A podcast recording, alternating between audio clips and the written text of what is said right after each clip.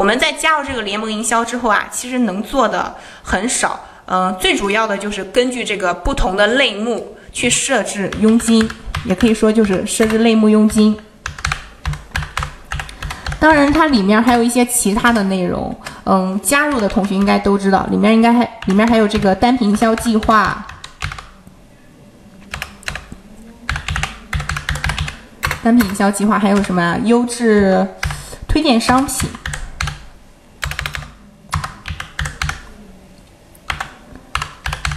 还有一些其他内容，我不在在这里就不把它全部打出来了。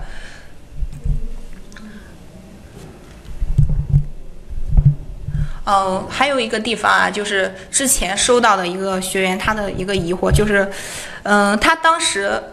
针对他店铺内的一个产力的爆款、潜力的爆款产品，把它加入这个单品营销计划，只给那个产品了设置了佣金。然后呢，他就觉得是不是只有他这个产品加入单品营销计划了，然后设置佣金了，只有这个产品才需要扣佣金，那其他的产品不需要扣佣金，并不是这样啊。还是这句话，只要加入了联盟营销，就意味着你店铺所有的产品，包括未来上架的产品。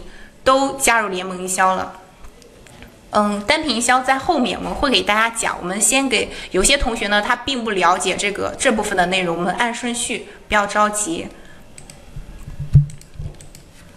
好，还有一个学员的例子，嗯，他是在加入这个联盟营销之后，不是让他去设置类目佣金吗？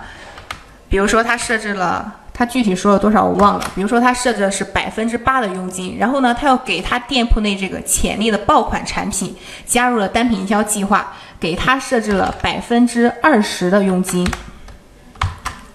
当时他的疑问，他是问我说，呃，那他这个佣金是百分之二十再加上百分之八，是这样计算的吗？并不是这样啊，这个时候呢，这个百分之八的佣金就不要了，是看你这个百分之二十的佣金。是这个地方，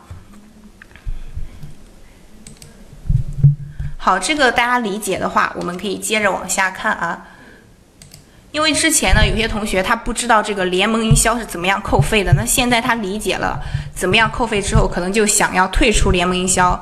你退出联盟营销呢，你打开这个链接就可以了。这个链接大家不用去记录，你去后台问询问小何机器人，问他怎么样退出联盟营销，他就会给你这个链接。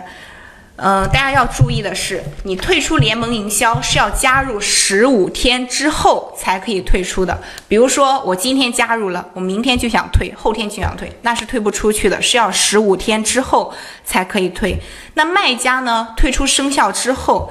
在这之后的订单呢，就不会收取佣金了。那怎么样才能确定我们有没有退出生效呢？你打开联盟营销这个界面，如果看到的还是让你去读协议，然后最下面让你去勾选加入联盟营销，那就证明你是彻底的退出了。如果还没有出现这个页面，你就再耐心的等待一下。还没有彻底的退出。上面是我们对联盟营销的一个基础的介绍，下面我们给大家讲一下联盟营销它的选品的策略。